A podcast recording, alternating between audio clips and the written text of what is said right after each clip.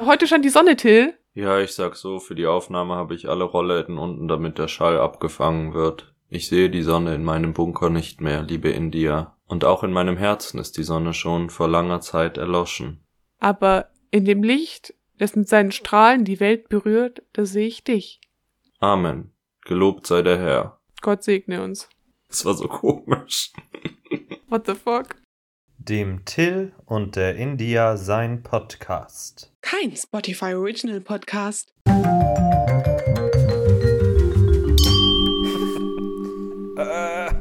Wir sind back at it again. Schon wieder eine neue Folge, dem Till und der India sein Podcast, Leute. Wir ballern hier raus und produzieren und produzieren.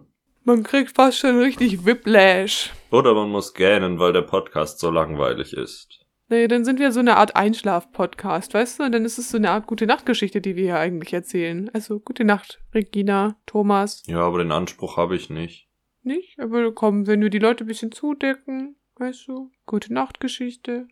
Naja, erstmal eine gute Nachricht zu Beginn dieser Folge. Die Amtseinführung von Biden ist inzwischen über die Bühne gegangen und alles ist gut gelaufen. Niemand, inklusive Lady Gaga nicht, wurde erschossen. She made it? Das war ja eigentlich mein Hauptaugenmerk. Und mein Geburtstag ist inzwischen auch rum, aber die Geburtstagswoche läuft natürlich noch in vollen Zügen. Und jeden Abend mache ich eine große Fete mit anderen Gästen, weil ich es mir wert bin. Happy Birthday!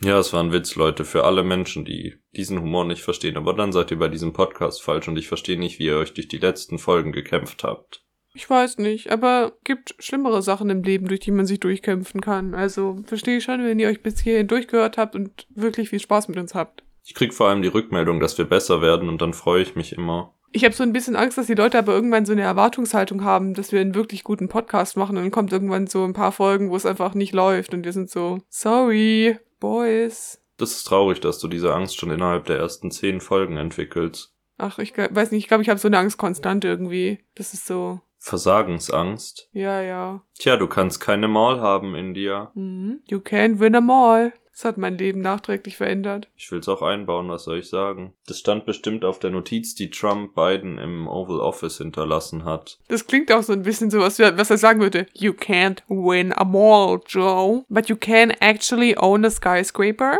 called the Trump Tower. Ja, ich weiß nicht, ob der den jetzt an Biden verkaufen würde. Das halte ich eher für eine Behauptung. Stell dir mal vor, der ist jetzt der Biden Tower. Ich meine, schön wär's, haben wir schon mal darüber gesprochen, dass in Las Vegas ein Casino von Trump einsturzgefährdet war und dann hat die Stadt versteigert, dass man den Sprengknopf drücken darf für einen guten Zweck. Ich hoffe, das hat wirklich viel Geld ergeben und jetzt, weiß nicht. Ich glaube schon, dass viele Menschen das Bedürfnis hatten, ein Gebäude von Trump sehr doll kaputt zu machen. Vielleicht ha- haben die Leute auch fast äh, am Ende so einzelne Teile von dem Gebäude, weißt du, verkauft, damit man sie selber noch weiter kaputt machen kann. Wie die Berliner Mauer, die so in Stückchen verkauft wird. Mhm. Wie in dem einen Film mit Matthias Schweighöfer, wo sie durch Amerika reisen und ähm, also Steine nehmen und dann erzählen sie den Leuten, sie hätten Teile der Berliner Mauer mitgebracht. Was ist das für ein Film? Ich weiß es nicht mehr. Warum ist, warum ist es so prävalent in meinem Kopf? Ich weiß auch nicht, wie er heißt. Ich sag's, das sag's dir ehrlich, ich habe ihn zuletzt im Schullandheim in der siebten Klasse gesehen. Als ich noch kein Gefühl für Gut und Böse hatte und dachte, Matthias Schweighöfer wäre ein guter Schauspieler. Ob du es willst oder nicht, Matthias Schweighöfer ist halt trotzdem ein Schauspieler. Ja, und vor allen Dingen habe ich gesehen, er spielt jetzt in einer, also er spielt ja öfter so ein bisschen in internationalen Produktionen mit, aber jetzt kriegt er eine amerikanische Serie auf Netflix mit ganz vielen amerikanischen Schauspielern und der ist die Hauptperson. Good for him. You can win a mall. Das ist eher, was Oprah sagen würde. You can win 'em all. And you can win 'em all. Ach du, ich überlege gerade, was meine witzige Geschichte für heute ist, aber irgendwie, mein Kopf ist so leer. Ich habe aktuell immer dieses Gefühl, dieser Corona-Lockdown hat so ein Limbo begonnen, in dem man sich aufhält und nichts, was du in diesem Limbo tust, hat so eine Auswirkung auf dein reales Leben, was falsch ist. Also, ist das reale Leben und ähm, die Zeit läuft weiter, Leute. Was das Unheimliche an allem ist, finde ich gerade. Äh, das setzt mich immer innerlich unter so Stress irgendwie so, weil ich denke so, man müsste so ultra produktiv sein, aber irgendwie, ich weiß nicht, wie es euch geht. Aber ich weiß nicht, mir fehlt manchmal irgendwie auch ein bisschen einfach nur die Kraft, wirklich so bei allem gerade 100% zu geben. Ja, aber das ist doch auch okay. Ich glaube, so geht's allen. Aber ihr seid nicht alleine. Was soll ich dir sagen? Ich habe mir momentan vorgenommen, dass ich abnehmen will, nachdem ich Ende letzten Jahres ordentlich zugelegt habe, sage ich mal so, bezüglich Feiertage und Weihnachten, aber ich kann es nicht nur darauf schieben. Ich habe einfach sehr viel gefressen. Jetzt versuche ich gerade keine Snacks zu essen und ordentlich zu kochen und normale Mahlzeiten zu haben und nicht die ganze Zeit Fastfood zu essen, was wirklich eine Herausforderung ist, wenn die Menschen in deiner Umgebung rund um die Uhr Pizza bestellen und sich Chili Cheese Nuggets zubereiten und du sitzt da mit getrockneten Tomaten und bist so na klar, gar kein Problem. Mach dein Ding. Aber mein Highlight war bisher, ich war neulich einkaufen und dachte mir so, jetzt habe ich mir einen Snack verdient, aber natürlich keinen richtigen Snack, weil ich bin ja gesund, deswegen kaufe ich mir jetzt Bananenchips. Dann habe ich 300 Gramm Bananenchips in mich reingefressen, um danach festzustellen, dass diese Portion 1500 Kalorien hatte und vermutlich schlimmer war als eine Tüte Chips. Ja, das Blöde bei Bananenchips ist ja, also bei so getrockneten Früchten, das hatten wir in der Schule, ist, dass man verführt ist, mehr davon zu essen, weil halt der, der Flüssigkeitsgehalt fehlt. Aber sie haben trotzdem noch gleich viele Kalorien wie also normale Bananen. Aber von einer normalen Banane würdest du nicht so viele essen.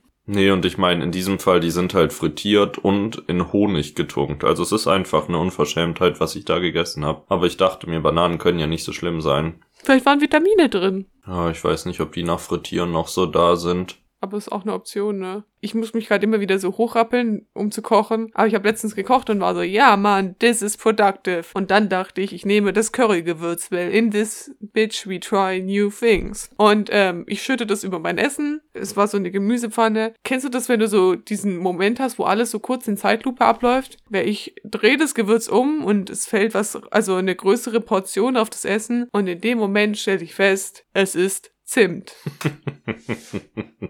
ja, äh, das war alles sehr dumm. Aber zum Glück war es so ein größerer Ball, den konnte ich rausnehmen. Aber das ganze Gericht hatte trotzdem noch so eine Zimtnote und das war einfach unzufriedenstellend. Ich war so, Mann, wie dumm kann man sein? Ich hatte letztes Jahr eine umgekehrte Experience. Also sie fing gleich an. Äh, ich kochte zusammen mit einer Freundin eine Nudelsoße mit Kürbis. Ist auch irrelevant, was es ist. Und hab dann so ein Ding genommen, wo sehr scharfes Gewürz drin ist, so dass man davon eine Messerspitze ins Essen mhm. macht und danach ist es scharf. Und ich habe die falsche Seite des Töpfchens aufgemacht und dann kam ähnlich wie bei dir ein großer Brocken raus. Also so, dass klar war, mm -mm. Mhm. und du kennst mich, mein Lebensmotto ist, für manche Witze muss man weit gehen. Und während die Freundin einen Löffel holte, um es rauszufischen, habe ich mit der Suppenkelle das Gewürz in die Soße gerührt, um ihren Blick zu sehen, wenn sie realisiert, dieser Brocken ist jetzt drin. Das Ende vom Lied war, dass wir diese Nudelsoße gegessen haben. Wir haben beide durchgehend geweint und anderthalb Tüten Käse und zwei Töpfchen Schmand in dieses Essen gekippt, weil es sonst nicht essbar war. Und selbst so war es noch so, dass danach im Abgang, sage ich mal, das keine Freude war. Schön. Ist immer wieder schön zu hören, wie weit du für einen Witz gehen würdest. Manchmal muss man sich fragen, wo ist die Grenze? Ja, vor allen Dingen ist scharfes Essen wirklich ein Problem für mich, weil ich ja schon Pfeffer meistens zu scharf finde. Also es war wirklich nur in dem Moment dachte ich, haha, ihr Gesicht wird so toll sein. Und danach dachte ich, mein restlicher Tag wird nicht so toll sein. Das ist schön. Ich, also ich glaube, ich weiß nicht. Ich glaube, ich kann mittlerweile mehr scharfes Essen ab. Das konnte ich früher eigentlich auch gar nicht. Ich habe immer Currywurst ohne Curry bestellt und so, was ja eigentlich dann nur Wurst mit warmem Ketchup ist.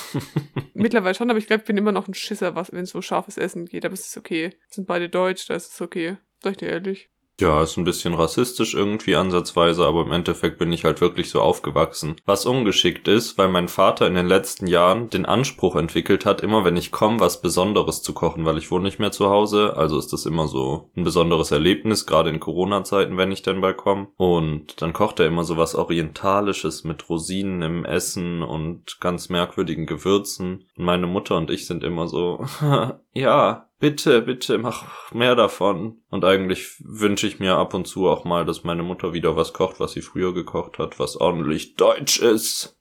Was ist das? Also hat deine Mutter so ein Staple-Gericht von früher, was du super gut findest? Ja, ich sag so, mein Favorite war immer Fleischwurst-Ragout heißt es. Das ist vielleicht der abartigste Name der Erde. Was soll ich sagen? Aber wie der Name schon verrät, es war mit Fleischwurst und dementsprechend ist es durch meinen jetzt schon länger andauernden Vegetarismus nicht mehr die Zielgruppe für mich. Und ich vermisse es wirklich, weil es war einfach sehr lecker. Ich glaube, das hätte ich mit, mit, nicht mal mit Handschuhen angefasst. Schon beim Titel hätte ich gesagt, nee, danke.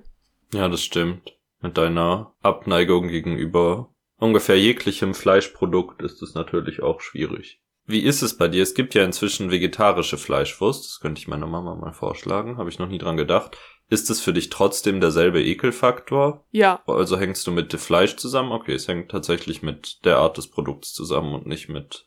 Ja, es hat also so mehr was mit der Textur, glaube ich, zu tun und dem Aussehen, als jetzt mit. Also klar, manchmal, ich habe hab le letztens, äh, also im letzten Lockdown hat meine Mama einmal Garnelen gekauft, aber die waren nicht vorher geschält. Und da hatte ich ein bisschen Mitleid mit den Garnelen und so, weil da sind ja die kleinen Augen dran und so. Mhm. Aber so, wenn ich jetzt Fleisch esse, dann, keine Ahnung, also ich esse Fleisch, aber ich habe nicht direkt diese Assoziation von wegen, oh, die armen Tiere, wenn ich jetzt Salami sehe. Ich denke nur, i, das ist ja wirklich ekelhaft. Also, ich will es nicht anfassen. So ähnlich wie, kennst du das, wenn du so, so Polyester-Sachen anfasst und die fühlen sich so eklig an? Ja. Irgendwie ist es so ein ähnlicher Ekel. Also so vom Gefühl her, so, uh. Ja, was soll ich sagen? Ich kenne niemanden außer dir, der diese Problematik empfindet, aber du, jede wie sie will, gell? Im Endeffekt. I do what I want to. Und es ist schön, weil du dadurch vegetarischer lebst, als es viele andere tun. Ja, du, also, dadurch, dass so viele Sachen rausfallen.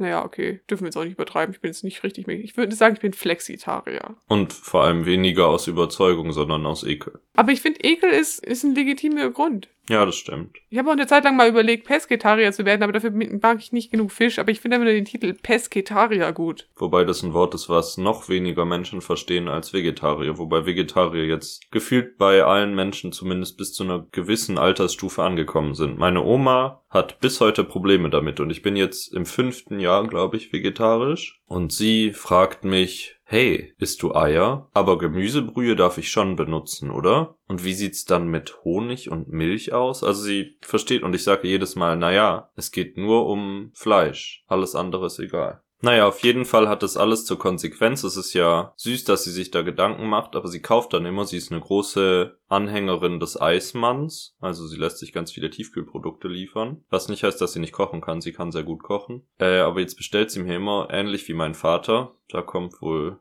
das Gen durch, äh, sehr exotische Sachen. Einfach weil sie vegetarisch sind. Also so, sie kocht ganz normale Sachen und dann kriege ich Dinkelpizza mit Grünkohl und Paprika oder so. Also so ein bisschen am Ziel vorbei, würde ich sagen.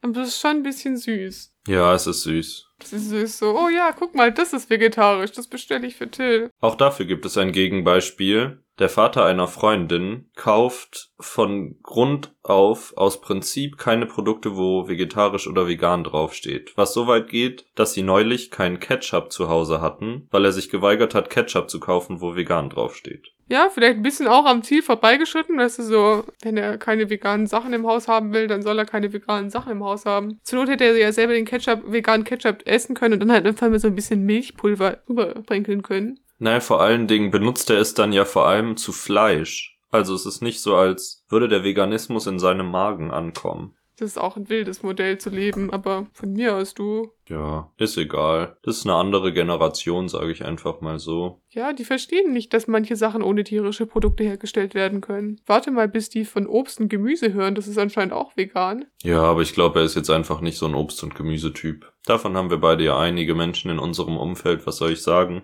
Die bleiben hier anonym, aber ihr wisst genau, wer ihr seid, wenn ihr das hier hört, nicht? Und wenn ihr es nicht hört, dann ähm, schwierig. Freundschaftsanfrage direkt wieder gelöscht. Ich liebe die Vorstellung, dass wir mit diesen Menschen befreundet sind, aber ihre Freundschaftsanfrage noch offen ist. Was bei mir der Fall sein könnte, weil ich kein Facebook besitze und dementsprechend keine Freundschaftsanfragen bestätigen könnte. Das ist vollkommen okay. Facebook ist auch einfach nur Retro. Ich weiß nicht. Also ich bin noch auf Facebook, aber eigentlich nur für die Arbeit und für ein paar Memes.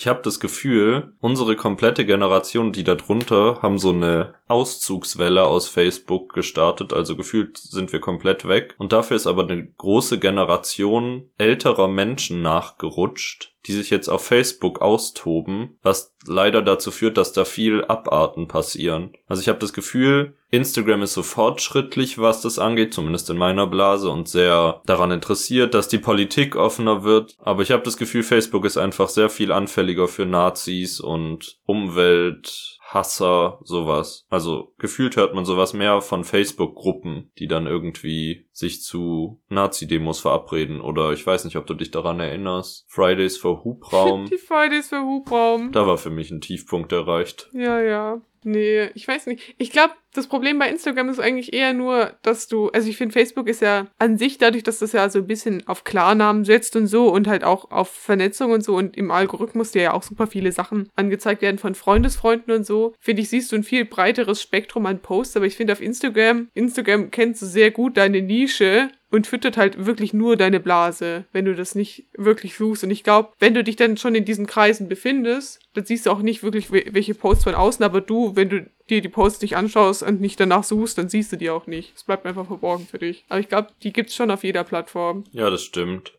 Ist wahrscheinlich ein Wunschdenken. Aber man muss ja auch äh, ein bisschen an seine Wünsche glauben. Nur dann können sie wahr werden. You can't win them all. A dream is a wish your heart makes, wie Cinderella immer gesagt hatte. Was für ein romantischer Vergleich. Ach, Äh, ich habe noch einen zweiten Vorsatz für dieses Jahr. Und zwar habe ich mir, ich glaube, das tun viele Menschen. Allgemein, meine Vorsätze sind wirklich basic. Naja, auf jeden Fall habe ich mir vorgenommen, jeden Abend vor dem Einschlafen eine halbe Stunde zu lesen, weil ich will mehr lesen. Und parallel ist es ja wissenschaftlich ganz böse, wenn man dieses blaue Licht vom Handy in seine Augen strahlt vorm Schlafen. Bla bla. Im Endeffekt ziehe ich es nicht wirklich durch, aber was grundsätzlich ein Fortschritt ist, ich habe wieder angefangen zu lesen. Ich habe jedes Jahr so eine Phase. 2019 war wirklich ein Hochjahr, da habe ich, glaube ich, 50 Bücher gelesen oder so. Und jetzt kämpfe ich mich gerade wieder langsam vor. Und ich sag so, ist spannend. das Buch oder einfach nur zu lesen? Das Buch war auch spannend. Ich habe gestern das erste Buch fertig gelesen. Das war ein Krimi, ein sehr düsterer Krimi, was dazu führte, dass ich am ersten Abend, als ich vor dem Einschlafen gelesen habe, nicht schlafen konnte, Oh, Baby. weil ich solche Angst hatte, weil direkt in den ersten Seiten jemand ermordet wurde, während er versuchte einzuschlafen. Und ich war so, okay, dieses Buch will mir unter die Nase reiben, dass ich nicht lesen sollte. Also ich lese jetzt vor allem tagsüber in der Bahn, wenn ich denn mal Bahn fahre. Und es war witzig, weil ich habe in der Physiotherapie auch gewartet kurz noch, bis meine Therapeutin kam und gelesen. Und dann kam sie zu mir und hat gesagt, ich wollte Ihnen mal ein Kompliment aussprechen. Ich finde es so toll, Menschen mit einem Buch zu sehen. Ganz ehrlich, Ihre Generation, die ist ja nur vor den Bildschirmen. Ich finde das so was Besonderes. Und ich glaube, sie hatte da Ansprüche an mich, dass ich irgendwie philosophische Texte oder sowas lese. Und ich dachte mir, if you would know, die letzten Bücher, die ich gelesen habe, waren ein Krimi und eine Kinderbuchreihe, die so viel Anspruch hatte wie das Dschungelcamp. Hm. Hast du geguckt? Also das von diesem Jahr? Diese. Nee, Ich auch nicht. nee. Ich habe sowieso erst einmal geguckt auf Geheiß meiner ehemaligen Mitbewohnerin hin, aber ich finde, das ist sowas, allgemein Trash-TV ist sowas, was man eher nicht alleine guckt. Mhm. Also Teil des Spaßes ist es ja, sich mit anderen Leuten darüber lustig zu machen, was schlimm ist, aber that's what it is, machen wir uns nichts vor. Ja. Und nee, das gebe ich mir nicht. Wir haben jetzt gestern angefangen, den Bachelor zu schauen. Auch da weiß ich nicht, ob ich das durchstehen kann, weil ich hasse es eigentlich sehr. Und es ist ganz wild, weil es aus Corona-Gründen in Deutschland ist. Und sie gehen da jetzt immer so sehr konkret drauf ein und sagen, hier werden wir ja später unsere Familie dann gründen und deswegen ist es schön, dass die Beziehung auch hier anfängt. Und ich bin die ganze Zeit so, okay, äh, bitte lasst es lieber. Also es gibt mir ein sehr komisches Gefühl. Ich mache uns nichts vor. Das Einzige, was ich wirklich, oh Gott, dieses Jahr ist mein zehnjähriges Jubiläum, was das angeht, ist, äh, ich schaue jedes Jahr Germany's Next Topmodel. Kommt das dieses Jahr? Ja, also auch in Deutschland, glaube ich. Ich glaube, die waren mainly in Düsseldorf, sofern ich das richtig mitgekriegt habe. Aber darauf freue ich mich. Das fängt, wenn diese Folge rauskommt, glaube ich, nächste Woche an. Das ist spannend, weil ich finde, so ein Teil von dem Handlungsbogen, den Germany's Next Topmodel ja für sich aufgebaut hat, basiert ja eigentlich auch auf dem, dass sie halt, also so größer reisen und so. Also ich bin gespannt, was sie aus dem Format machen, wenn sie nicht mehr, also sie, wenn sie sich in der Spannung und in den Handlungssträngen ja nicht mehr steigern können durch, das ist ein noch größerer Modeljob oder wir sind in Miami oder in LA oder Wobei das gefühlt in den letzten fünf Jahren auch zurückgegangen ist. Also ich habe das Gefühl, am Anfang, als ich das angefangen habe, war es alle zwei Folgen wechselt man das Land und das ist super cool. Und inzwischen war es immer so, es gibt eine Location und wenn man da durchkommt, dann kommt man nach LA. Was sie aber angefangen haben, in LA die Locations zu wechseln. Also am Anfang kommt man in so eine Bruchbude und muss in so Feldbetten schlafen. mhm. Und irgendwann kommt dann erst gegen Ende die Villa. Also sie haben ein bisschen den American Dream in ihre Sendung eingebaut. You can't win them all ist ja immer der American Dream gewesen, habe ich gehört.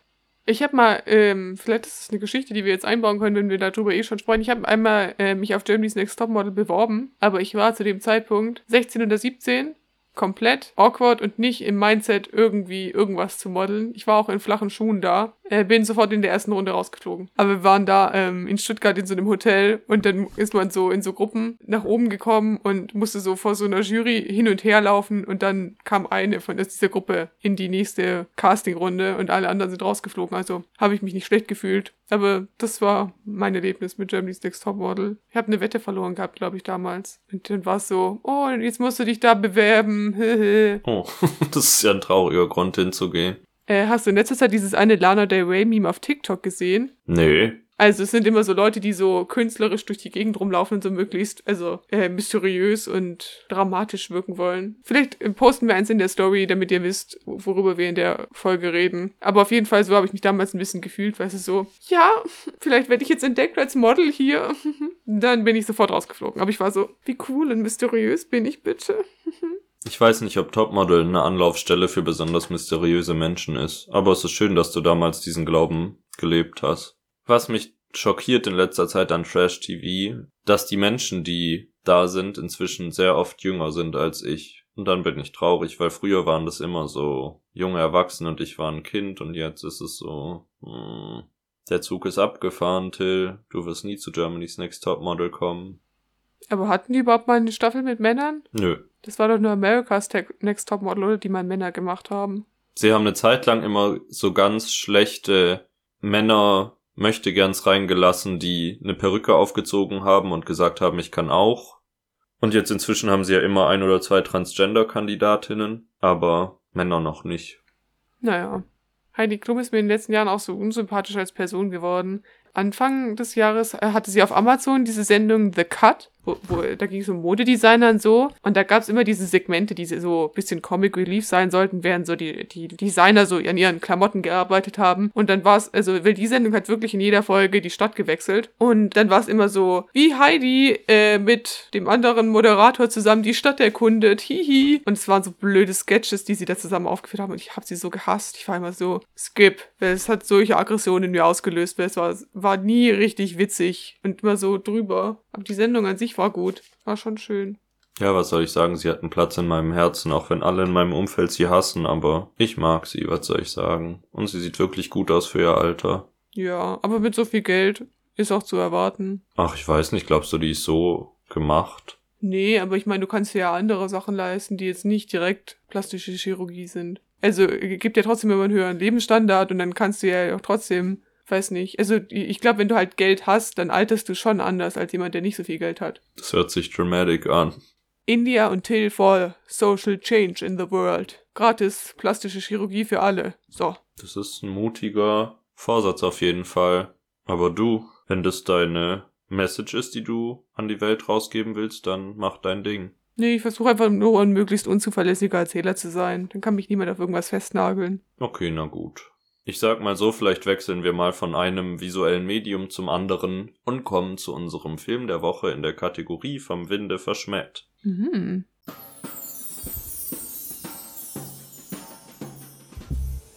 Till und India schauen schlechte Filme und die sind einfach vom Winde verschmäht. Till, was hast du denn uns für, vom Winde verschmäht mitgebracht? Ich habe ein Highlight gesehen, das sage ich dir. Den Superheldenfilm Elektra mit Jennifer Garner in der Hauptrolle. Oh, ich mag Jennifer Garner. Ja, ich nicht mehr. Oh. Das war wirklich wild. Ich habe am Anfang, die erste Sequenz war so, okay, vielleicht kriegen wir es hin, dass es nicht scheiße ist. Aber, mm, mm, mm, mm. Ich weiß nicht, ich kenne nicht so viel mit Jennifer Garner. Ich glaube, die spielt ja eher so Rom-Com-Sachen, oder? Ja, also das ist auch das Einzige, woher ich sie kenne, aber 30 über Nacht ist einer so, weiß nicht, kennst du so Filme, die du halt guckst, we- wenn es dir nicht so gut geht, weißt du, und du willst einfach nur so einen Film, bei dem du dich gut fühlst, dann schaue ich 30 über Nacht. Oder Pretty Woman, das sind so meine Wohlfühlfilme. Ja, auf jeden Fall Elektra war kein Wohlfühlfilm. Und Jennifer Garner war furchtbar. Also es geht darum, ich, ah, pff, ich weiß gar nicht, wie ich das beschreiben soll. Also sie ist irgendwie eine Superheldin, aber sie kann nichts. Also sie ist so, so eine ganz ausgebildete Kämpferin von so einem Lehrmeister, der aber besser ist als sie, wo ich mich frage, wie hat sie dann das Recht, die Superheldin zu sein? Und sie hat so eine Fähigkeit, dass wenn sie sich ganz doll konzentriert, dass sie Dinge vorhersehen kann, mehr oder weniger, oder zumindest sieht, was in ihrer um größeren Umgebung abgeht. Also sie sieht immer vorher, wenn Feinde sich nähern, sowas. Mhm. Also da fängt's für mich schon an, dass ich nicht verstehe, was ihr die Position, das hat der Film überhaupt nicht gut rübergebracht, was ihr die Position als Superheldin, die einen Film anführt, ermöglicht. Vor allen Dingen, weil sich am Ende rausstellt, dass es in der ganzen Zeit, die die Feinde angegriffen haben, nicht um sie ging, sondern um ein kleines Mädchen, das besser ist als sie. Okay, ja, da sind wir schon in der Handlung. Ich muss es vielleicht kurz umreißen. Also es wird Mal wieder ist es jetzt der dritte Film, den wir in dieser Reihe haben, mit einer kleinen Comic-Sequenz angefangen, um die schöne Situation zu establishen. Und zwar geht's um den Kampf zwischen Gut und Böse. Bahnbrechend. Und es ist eine sehr lange Sequenz und es wird halt erzählt, dass Gut und Böse nach einer, nach einem Schatz suchen schon immer, der eine Geheimwaffe ist für die Seite, die den Schatz am Ende hat. Und man denkt eben den ganzen Film über Jennifer Garner als Elektra ist der Schatz und dann kommt der große Plot-Twist und das ist das kleine Mädchen. Und Jennifer Garner ist eigentlich egal. Arme Jennifer Garner. Und sie arbeitet als Auftragskillerin am Anfang des Films und lernt dann eben einen Mann mit seiner Tochter kennen. Und kurze Zeit später kriegt sie den Auftrag, die beiden umzubringen. Oh. Und dann macht sie es aber nicht, weil Emotionen im Spiel sind, die niemals aufgebaut wurden. Also so nach 20 Minuten Film küsst sie diesen Mann und ich kenne weder sie als Person noch den Mann. Ach, ich rede so durcheinander, aber dieser ganze Film hat so viele Unverschämtheiten begangen, dass ich immer alles erzählen will.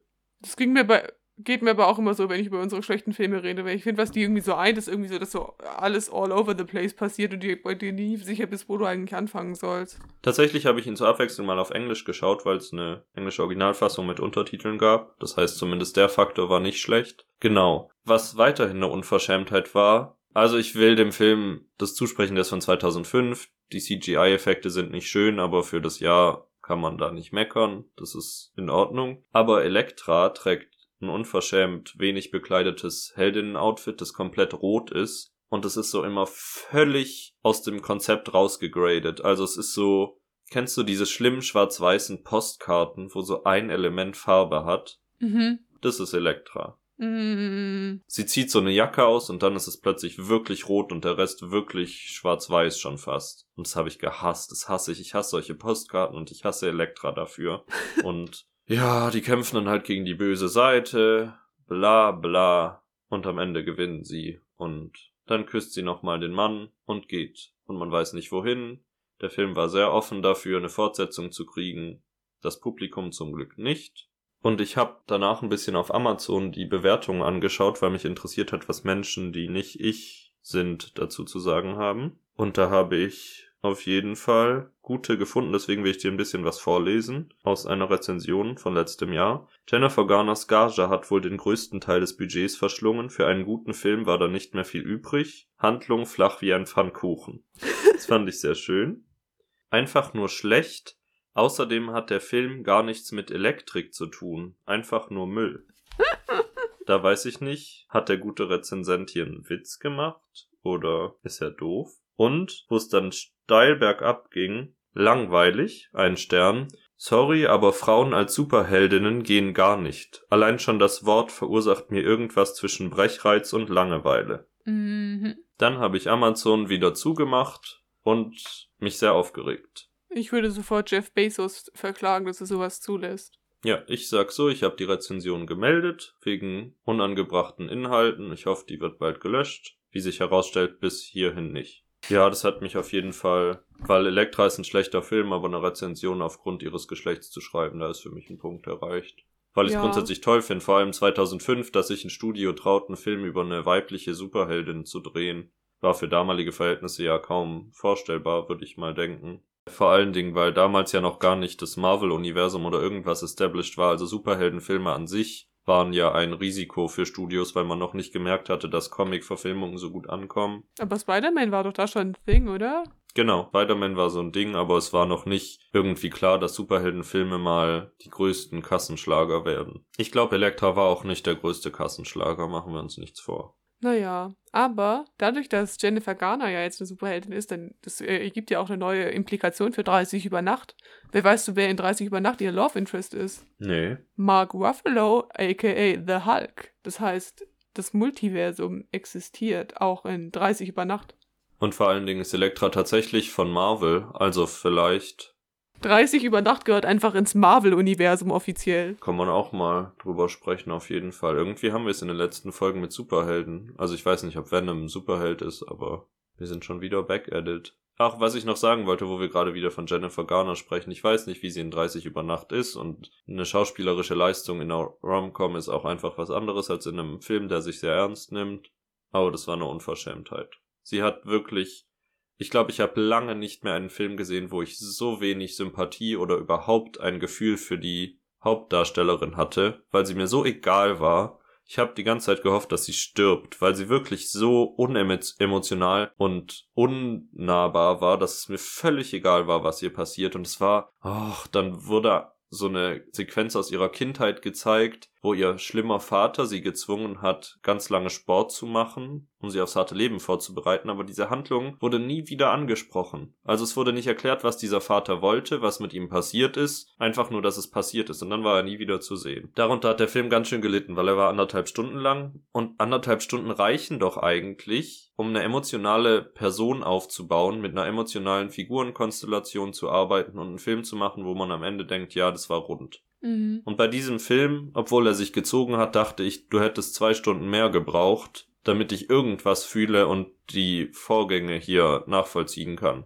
Das ist spannend, weil ich äh, weiß nicht. Vielleicht liegt es auch an der Nostalgiebrille, die ich über 30 über Nacht habe. Also klar, es ist eine Rom-Com, das heißt, es ist nicht so deep irgendwie so. Also das Premise von 30 über Nacht ist ja, ist, dass sie ja 13 ist am Anfang des Films und ähm, dann ihre Zukunft sieht und in der Zukunft merkt, sie hasst die Person, die sie bekommen wird, wenn sie weiter so macht, weil sie damals beliebt sein will und so. Und dann gibt es diese eine Szene, wo sie ins Haus ihrer Eltern zurückflüchtet und dann in einem Schrank sitzt und heult, weil sie einfach alles hasst, was in ihrer Zukunft passiert ist und was die gemacht hat aus sich. Und ich weiß nicht, das ist einfach höchst relatable. Also nicht, dass sie das hasst, aber so dieser Wunsch einfach zurückzugehen und so. Dafür, dass es eine Romcom ist, finde ich, ist es eine gute Romcom. Mit einer Message. Message. Und am Ende heiratet sie Mark Ruffalo.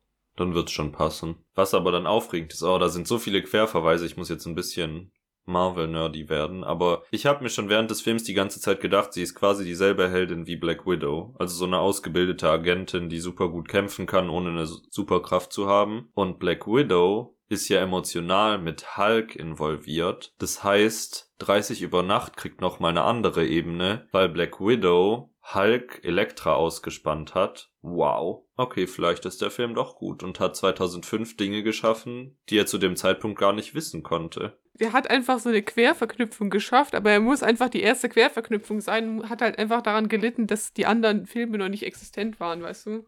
Das ist auf jeden Fall ein Erfolg. Und was ich zum Schluss noch sagen will, um mir mal was Positives über einen Film zu sagen, einer der Bösen hatte eine wirklich coole Fähigkeit, der war am ganzen Körper tätowiert und hatte vor allem Tiere tätowiert.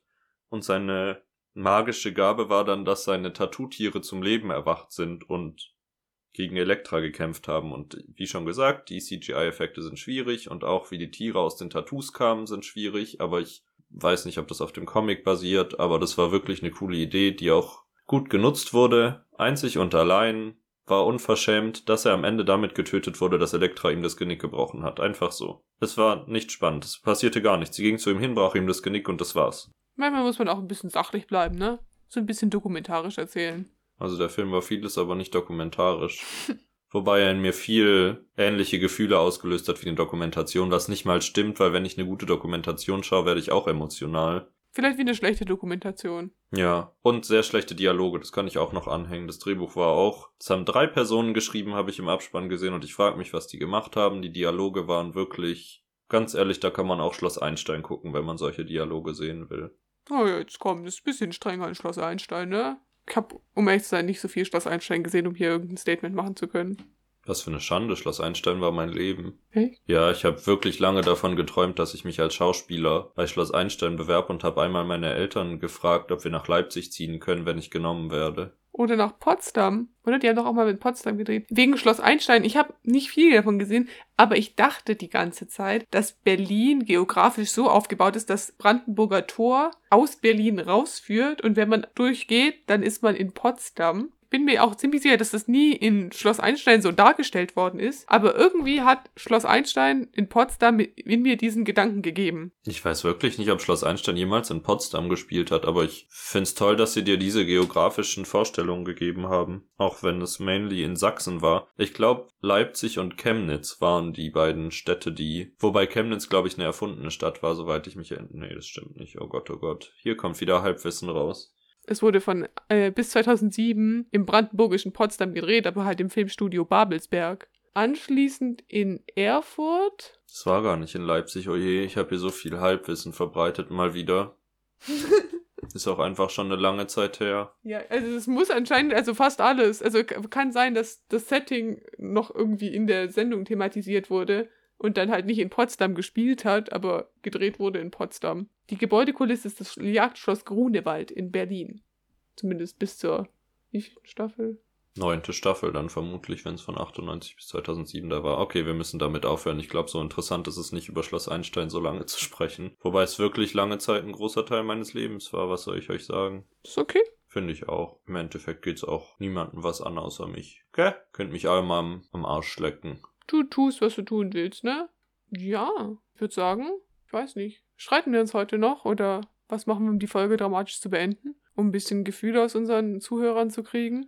Ähm, Haben wir eigentlich auch einen Staffelhandlungsbogen? naja, bisher nicht. Was soll ich dir sagen? Es ist einfach spannend, weil man jede Woche aufs Neue aufgeregt ist, ob wir es geschafft haben, eine Folge zu produzieren und sie hochzuladen. Und was soll ich sagen, es ist wahrscheinlich aufregender für uns als für die HörerInnen. Ja. Wir müssen uns da vielleicht noch was überlegen, wie wir das Staffelfinale dann irgendwann mal gestalten. Aber wann endet denn auch eine Staffel bei einem Podcast? Was ist eine Staffel? Zwölf Folgen. Zwölf. Das ist ja schon bald. Und dann startet ja natürlich im Anschluss direkt die nächste Staffel. Ohne Pause. Ja, schon, oder? Oder wir machen eine sechsmonatige Sommerpause. Nee, das machen alle Podcasts, die dann sagen, äh, alles was ist Stress, wir haben nicht mehr aufgenommen. Nee, wir ziehen, glaube ich, auch noch eine Weile durch. Ich will schon noch auf der Liste ein bisschen vorwärts kommen, vor allem in Anbetracht dessen, was ich da in den nächsten Wochen für dich gesehen habe. Apropos, das können wir an der Stelle noch ansprechen, bevor wir hier die Kategorie wechseln. Ich habe mal geschaut, was du für nächste Woche schaust. mhm. Und es ist, wie sollte es auch anders sein, mal wieder ein zweiter Teil einer Reihe. Ich lieb's. Die Reihe ist auch noch eine Verbindung aus zwei anderen Reihen, wo ich mir denken kann, dass du sie auch nicht geschaut hast. Das heißt, da ist einfach viel Gutes für dich dabei. Und zwar geht es um Alien vs. Predator 2. How bad. Oh nein. Also da ist, glaube ich, ordentlich was für dich zu gucken, sage ich mal so. Ja, ich freue mich drauf. Ja, ich freue mich auch wirklich drauf. Kann nur besser werden von diesem Zeitpunkt an. Ja, ja. Und ich freue mich, dass ich meine Woche Pause habe und keinen Scheißfilm gucken muss. Das ist wirklich immer eine Herausforderung, weil ich mich überwinden muss und dann versuche Leute in meinem Umfeld dazu zu bringen, sie mit mir anzuschauen. Und manchmal passiert's und manchmal passiert's nicht. Und es ist eigentlich immer schön, wenn die Leute mitschauen, weil wir uns dann so darüber aufregen können, dass es richtig Spaß macht. Ansonsten ist es eher ein Krampf und ich wünsche mir in jeder Minute, dass es vorbei ist. Ja, ich habe bei Twilight im Ende ein bisschen durchgeskippt, um ehrlich zu sein. Hey, Ja, ich meine, da ist nichts Relevantes passiert. Die haben nicht mal was gesagt. Es waren nur sehr viele in intense Blicke, die sie sich zugeworfen haben. Das musste ich jetzt nicht unbedingt sehen. das finde ich dann schon ein bisschen herablassend. Aber ich bin ja ehrlich und transparent. Also besser als jeder Politiker. Hey, das war jetzt ja aber wieder ein bisschen. Huiuiui, India, du packst aber auch immer wieder die Politikkeule aus, gell? Naja, ich finde, Politik ist für mich der letzte Scheiß. Ach ja, die Überleitungen werden auch nicht besser. Hm. Vielleicht im Staffelfinale. Ja, aber realistischerweise nicht. Es geht, glaube ich, immer mehr bergab. Vor allen Dingen die letzten Scheißwitze sind einfach immer derselbe Witz mit einem anderen eingesetzten Thema. Aber du, ich gönn's dir auch, dass du ihn mal gemacht hast. Also hier der letzte Scheiß für diese Woche.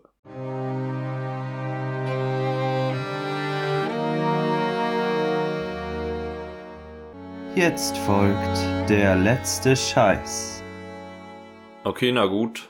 Diese Woche habe ich meinen Film vorgestellt, das heißt, du darfst zuerst deinen Song präsentieren. Ich habe äh, vorhin drüber nachgedacht, über einen Song, den mir. Ich weiß nicht, ich versuche für der letzte Scheiß nicht immer nur Songs zu wählen, die ich, also so, also die ich jetzt einfach so nur höre, sondern irgendwie so ein Song, der mich irgendwie, weiß nicht, bewegt hat, ist immer so ein dummes Wort. Das klingt dann gleich so. Aber ähm, Ich hatte erst überlegt, ob es Potential Breakup Song, die Explicit Version von Ellie und AJ ist. Ähm, aber ich habe gerade eben entschieden in meinem Kopf, dass es dann doch, ähm, nachdem wir jetzt Apache auf der Playlist haben, muss mehr Deutschrap auf dieser Playlist sein. Und deswegen füge ich Airwaves von Paschanim hinzu. Ich hoffe, man sagt ihn so. Ähm, einfach, weil ich den Song letztens gehört habe und ich habe das Licht ausgemacht und dann habe ich so richtig gefühlt, wie ich diesen Sommer auf einer Party zu diesem Song tanze und ich hoffe, es passiert auch so. Weil es ist einfach so ein Vibe, dieser Song. Ich weiß nicht. Ich find's auch gut, dass du ein bisschen Deutschrap in die Playlist reinbringst. Es kommt von meiner Seite nicht, wenn wir nicht noch mehr Shirin David da haben wollen. ah, Juju könnte ich mal machen. Naja, Also ich meine, bei, bei Airwaves bin ich mir auch nicht sicher, worum es eigentlich geht. Ganz ehrlich, irgendwann sagt er, gibt es die Line in dem Song, wo er sagt, am Ende fühle ich mich wie bei Sims oder rede ich wie bei Sims oder so. Ich glaube, er redet dann, dass er Drogen nimmt. Ich bin mir nicht sicher. Ich habe den Songtext auch nicht ganz gelesen, um ehrlich zu sein. Aber ich finde, es ist so eine ganz feine Grenze zwischen dieser Text ist einfach nur merkwürdig und dazu zu tanzen ist komisch. Oder der macht einfach Stimmung mit seinem Beat und wie er dazu spricht. Und das ist einfach trotzdem gut, egal was der Text gerade ist. Oder nicht egal, was der Text gerade ist, aber der Text float so mit dem Beat zusammen. Und es ist dann trotzdem ein guter Song. Bei Englisch kann man das einfacher so ausdröhnen, was die Lyrics gerade bedeuten, finde ich. Tja, ich habe den Namen dieses Künstlers noch nie gehört, aber ist ja auch irrelevant. Ich höre es dann ja auf der Playlist, wie der so ist. Ja. Was ist dein Song? Ich habe mich inspirieren lassen von der Amazon Review, die sich beschwert hat, dass keine Elektrizität in dem Film erwähnt wurde. Deswegen habe ich mich entschieden, mal wieder Dua Lipa, My Big Love, Last Year, zusammen mit Mark Ronson, der das Ganze produziert hat, Electricity auf die Playlist zu packen, weil ich dachte, wenn ich jetzt, wann dann? Das Lied hat ein paar Streams verdient, ist zwar schon ein bisschen älter, aber immer noch brandaktuell in Zeiten, wo Elektra eine neue Welle erlebt und Hulk im Marvel-Universum liebt. Nee, das finde ich ist eine gute Wahl für den letzten Scheiß. Airwaves und Electricity. Über Electricity kann man natürlich auch ähm, Airwaves aussenden in Form von Radiowellen. Wow, du hast heute wirklich wieder den Top-Humor mitgebracht, liebe India Rosé. Was soll ich dir sagen? Ich ziehe den Hut vor euch, Leute. Ich trage keine Hüte, ich verabscheue Hüte ein bisschen, aber India macht es. Okay. Ich würde sagen, das reicht auch wieder. Ähm, ich habe gerade eben mich erinnert, dass äh, ich seit einer Stunde den Pfannkuchen in der Küche auf dem Herd habe. Ist das eine wahre Geschichte oder ein schlechter Aufhörgrund für diese Folge? Mann, du darfst es nicht. Ich versuche hier gerade einen Handlungsbogen für, die, für unser Staffelfinale aufzubauen. Das heißt, deine Wohnung wird in der nächsten Folge abgebrannt sein. Ich weiß nicht. Ich habe mir noch nicht überlegt, wo dieser Handlungsbogen hinführt fürs Staffelfinale, aber er muss natürlich in irgendwas sich gipfeln. Also ich finde Obdachlosigkeit von einem der beiden Hosts ist auf jeden Fall ein ganz schön adäquater Staffelabschluss. Oder wir müssen uns streiten, dann müssen wir uns aber halt auf Social Media, auf unseren privaten Accounts so öffentlich in unseren Stories gegenseitig beleidigen und alle sind nur so, was geht da für ein Drama ab? Und dann posten wir nur so, wenn ihr die Details zu unserem Streit wissen wollt, hört unseren Podcast. Das ist die flachste Werbung der Erdgeschichte vielleicht. Aber ich würde es sehr genießen, wenn wir so einen riesigen Streit inszenieren würden. Alle sind so, hä? What the fuck? Und niemand hört dann aber auch unseren Podcast, weil sich niemand dafür interessiert, warum, wenn wir uns streiten. Es würde eine Private Line, also so eine private Handlung in den Podcast bringen, weißt du? Ja, aber das ist mir auch ein bisschen zu persönlich ein Stück weit. Ganz ehrlich, du kannst kein Einkaufszentrum gewinnen, India. Ich glaube, das sind unsere Schlussworte für diese Folge. Macht's gut und findet nächste Woche raus, ob Indias Wohnung noch steht oder sie obdachlos und Corona positiv ist. Tschüss, Leute. Tschüssi.